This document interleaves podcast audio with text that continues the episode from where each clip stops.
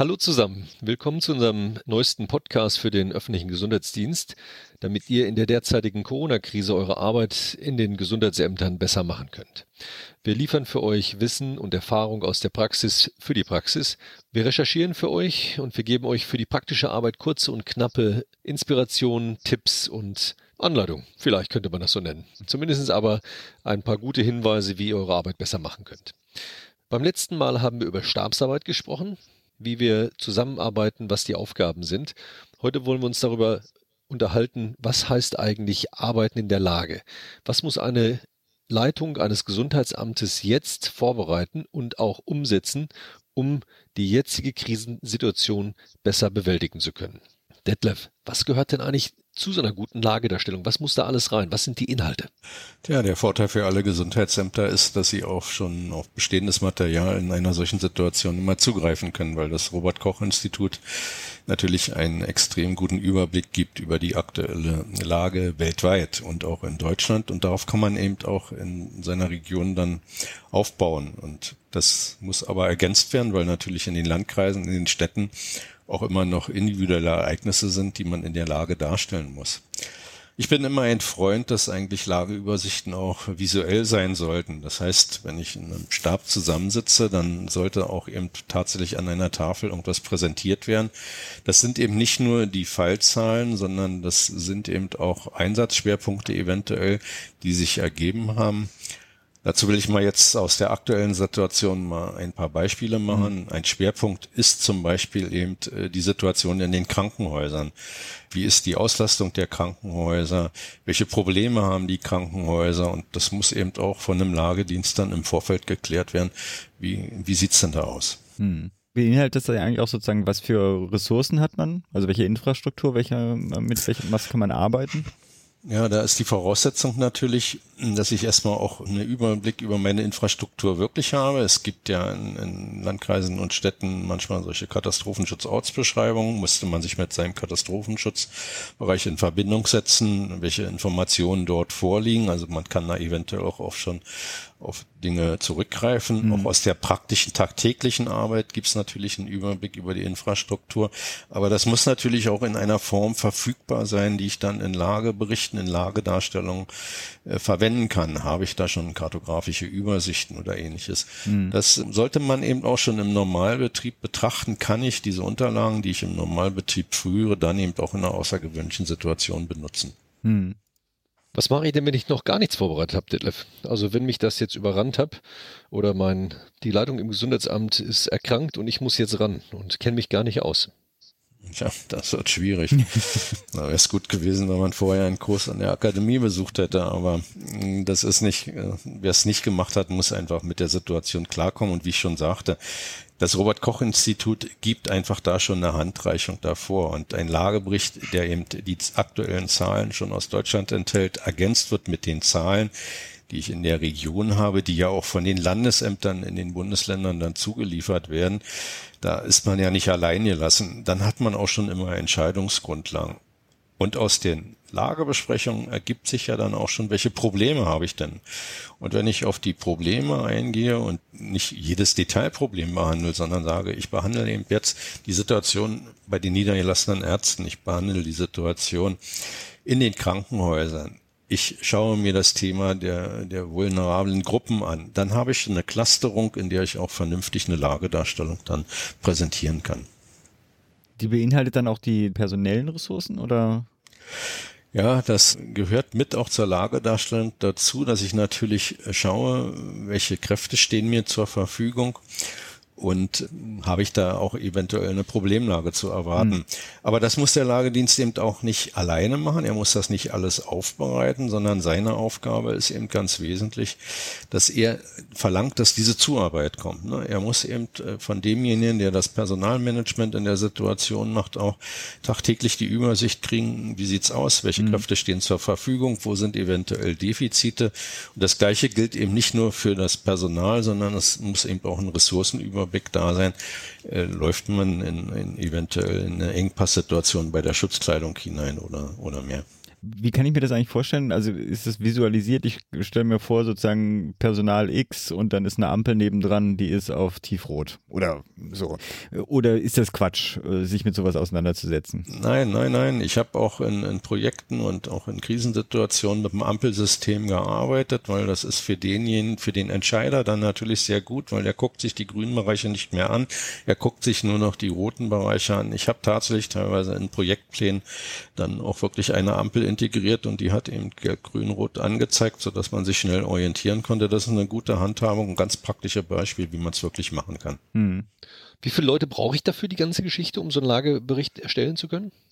Naja, also wenn man das richtig gut machen will und man muss dann vielleicht ja auch in Schichten arbeiten oder sowas, dann ist der Aufwand schon nicht unerheblich. Also mit einer Person alleine wird es nicht unbedingt gehen, wenn ich das richtig gut machen will.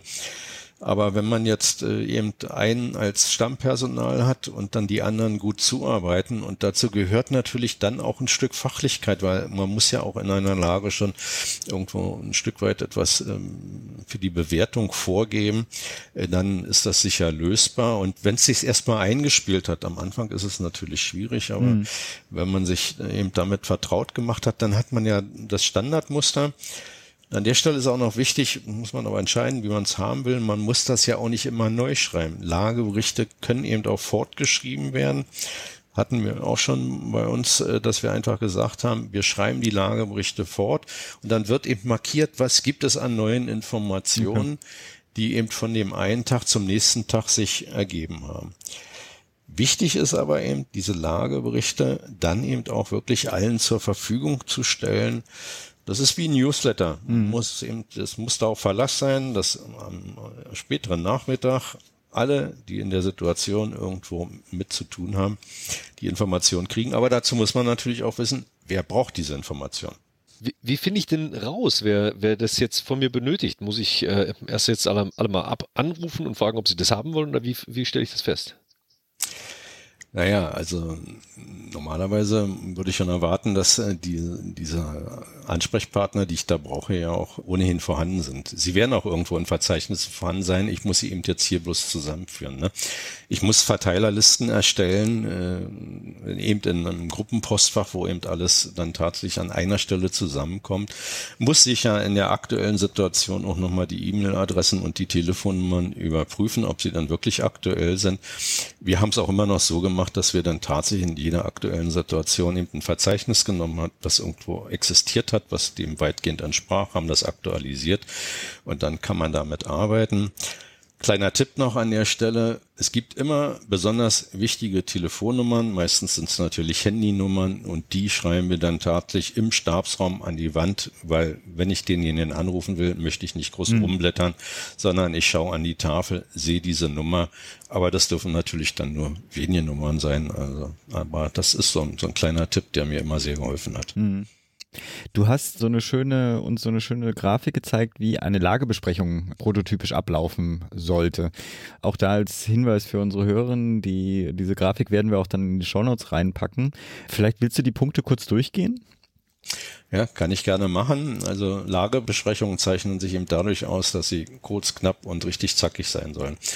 Und wenn man es schafft, diese Lagersprechung in 30 Minuten zu machen, dann ist man gut. Das sollte auch das Ziel sein. Am Anfang wird das vielleicht noch nicht ganz gelingen, aber Lagerbesprechungen, die über 60 Minuten dauern, äh, sind nicht gut, weil sie halten einfach die Mitarbeiter vom Arbeiten ab und in der Situation ist viel mhm. zu arbeiten. Mhm.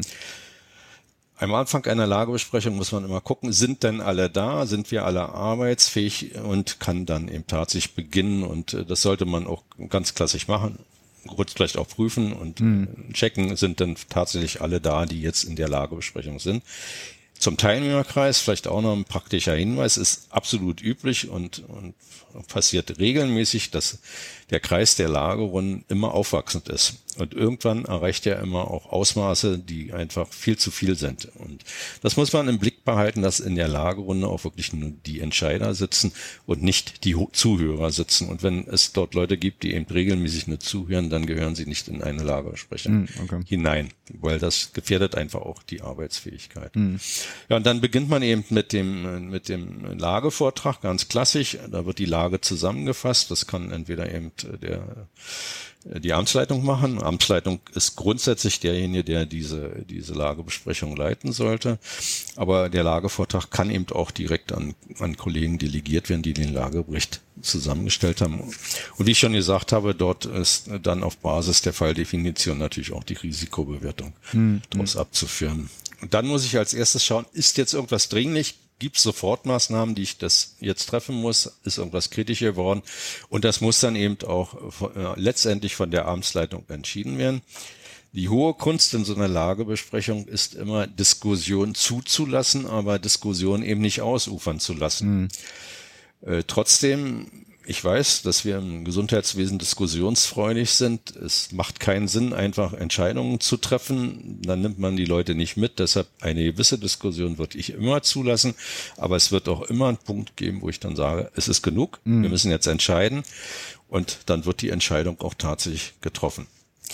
Aus der Entscheidung ergeben sich natürlich dann auch immer weitere Maßnahmen. Es wird doch immer Maßnahmen geben, die man nicht sofort durchführen kann. Deshalb muss man sie priorisieren und man wird auch Schwerpunkte setzen müssen und sagen, wir kümmern uns jetzt eben vorrangig um dieses Thema, um dieses Thema oder um hm. dieses Thema. Ne? Und dann habe ich mich jetzt sozusagen entschieden, habe die Maßnahmen äh, vorbereitet. Wie kriege ich die Leute jetzt ans Arbeiten?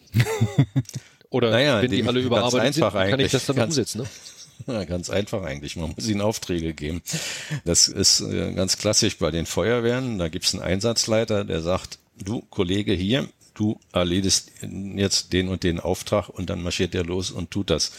Das können wir in den Gesundheitsämtern so klassisch nicht machen, aber trotzdem, es kommt eben darauf an, klar zu sagen, diese Entscheidung ist so und so getroffen, diese Entscheidung wird auch dokumentiert, sie wird begründet und der Auftrag wird formuliert Herr so und so, Frau so und so, Sie haben jetzt den Auftrag, dies und dies zu erledigen und das muss dann auch kontrolliert werden.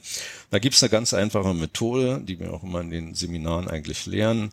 Am Anfang hat es sich absolut bewährt, jede Aufgabe einfach auf eine kleine Moderationskarte zu schreiben, kurz eben zu beschreiben, wie lautet diese Aufgabe, mhm. wer ist dafür zuständig, schreibt man einfach unten links in die Ecke und eventuell noch einen Termin oder eine Priorität zu setzen. Das wird an die Wand gepinnt. Dann kann die Aufgabe nicht mehr verloren gehen. Und das ist das perfekte Steuerungsinstrument für den Vorsitz einer Lagebesprechung für die Amtsleitung eben dann wirklich zu kontrollieren, ist alles erfüllt worden. Welche weiteren Inhalte sind denn so bei einer Lagebesprechung zu beachten? Ja, äh, was ganz wichtig ist, dass ich immer in eine bestimmte Strukturierung für eine Lagebesprechung komme. Wie gesagt, Eröffnung, Klage, Vortrag, Sofortmaßnahmen und dann aber eben auch schaue, welche weiteren Maßnahmen sind zu treffen. Auch das eben äh, die Schwerpunktsetzung zu machen, wie ich es schon dargestellt habe. Und am Ende ist dann immer die Frage, welche spezifische Kommunikation muss ich denn jetzt aufgrund der getroffenen Maßnahmen gegenüber der Bevölkerung treffen? Und äh, diese Maßnahmen sollte man dann auch kurz besprechen. Ich fand es jetzt immer ganz gut, haben wir in den Trainings auch regelmäßig jetzt gemacht, dass dann die Sprachregelung, die sich eben äh, da äh, ergibt, die man festlegt, einfach auch auf ein Flipchart im Stabsraum geschrieben wird, so und so wird jetzt kommuniziert gegenüber der ähm, Öffentlichkeit, gegenüber der Fachöffentlichkeit und äh, das wird dann eben auch schriftlich festgelegt. Hm. Also wenn die Leute jetzt wissen, was sie zu tun haben und ich denen das gesagt habe, was muss ich jetzt alles doch beachten? Kann ich davon ausgehen, dass das alles passiert? Naja, wie gesagt, die Auftragskontrolle muss natürlich schon sein und da sollte man auch ähm, immer Mitarbeiter, Mitarbeiterinnen haben, die das dann auch wirklich eben verfolgt. Aber wichtig ist da eben auch wirklich die Ansage zu treffen. So, und was dann noch wichtig ist in dem ganzen Kontext, ist natürlich zu schauen, welche Termine stehen an. Es sind ja auch andere Runden auf unterschiedlichsten Ebenen zu erfüllen. Es werden Telefonkonferenzen durchgeführt. Deshalb hat sich auch bewährt, im Stabsraum selber eine Termintafel zu haben, wo mhm. dann immer drinne steht, welche Termine gibt's, zu welchen Uhrzeiten, muss wer an welchen Orten sein. Dann hat man auch immer eine Orientierung, wenn mal jemand eben nicht verfügbar ist. Ah, er ist in der Besprechung im mhm. Augenblick nicht erreichbar. Aber es gilt eben auch der Grundsatz, wie ich einleitend schon sagte, 30 bis 60 Minuten sollte eine Lagebesprechung sein, kurz und knapp eben, damit die Leute auch nach der Lagebesprechung Arbeit in ihrem eigenen Bereich machen können, weil sie haben ja Aufträge gekriegt, sie müssen die erfüllen und müssen dann eben auch an die Telefone gehen, in ihre Büros gehen und müssen einfach die Aufträge erfüllen. Hm. So praktisch, wie kann ich mir das vorstellen? Eine Lagebesprechung einmal am Tag jetzt in dieser Situation im Gesundheitsamt oder morgens, mittags, abends oder wie oft Naja, im Augenblick wird es schon so sein, dass eine Lagebesprechung am Tag tatsächlich nicht ausreichend sein wird. Deshalb, also bei uns gab es sehr häufig immer Lagebesprechung eben am Morgen irgendwo, wenn man sich nochmal sortiert hat, die aktuelle Lage auch tatsächlich schon zusammenschreiben konnte und dann eben in den, in den Nachmittagsstunden. Es macht keinen Sinn, äh, eine Lagebesprechung früh am Morgen und spät am Abend zu machen, weil dazwischen wird eben nicht gearbeitet. Es muss einfach diese Arbeitsphasen eben geben, sonst äh, äh wird das nichts. Und wie viele Leute so praktisch muss ich mir vorstellen? Mit fünf Leuten, mit drei Leuten mache ich das schon oder 15 Leute aus allen möglichen Bereichen? Naja, die Gesundheitsämter in Deutschland sind sehr unterschiedlich. Stab in der Stadt Frankfurt äh, hat eine große Besetzung, kann sich diese Besetzung erlauben, weil einfach das Personal dafür vorhanden ist, weil auch im Normalbetrieb viele Aufgaben abzudecken mhm. sind und ein, ein, Gesundheitsamt irgendwo auf dem Lande hat vielleicht ein, zwei Ärzte und dann noch ein paar Mitarbeiter. Aber was eben wichtig ist, dabei immer auch zu bedenken, alle Mitarbeiter des Gesundheitsamtes können in dieser Situation helfen, andere können unterstützen, so dass ich eben auch mehrere Funktionen besetzen kann. Aber ich will auch durchaus mal auf deine Frage konkret eingehen und Grundsätze binden. Wenn ich in ein Ereignis hereingehe, fange ich eigentlich nie unter drei, vier, fünf Mitarbeitern an, weil auch schon in der ersten Phase ist das Ereignis immer aufwachsend. Und wenn ich jetzt in einer solchen Situation bin wie in der Corona-Situation, dann bin ich der Ansicht, dass unter 10 bis 15 Leuten ein Stab im Gesundheitsamt im Prinzip nicht arbeitsfähig ist. Aber will nochmal deutlich machen, da können auch ganz wenige nur aus dem Gesundheitsamt kommen, können auch viele wirklich aus anderen Bereichen kommen und unterstützen. Hm. Okay. Detlef, das war eine beeindruckende Übersicht über die Arbeit in der Lage und was ich benötige und wie das ablaufen kann, wenn ich so ein Treffen habe. Vielen Dank. Wir werden zeitnah unser Lehrbuch Krisenmanagement den Kolleginnen und Kollegen auch online zur Verfügung stellen. Da können die das alles nochmal nachlesen. Jetzt für heute vielen Dank und wascht euch die Hände. Tschüss. Ciao. Und tschüss von unserer Seite.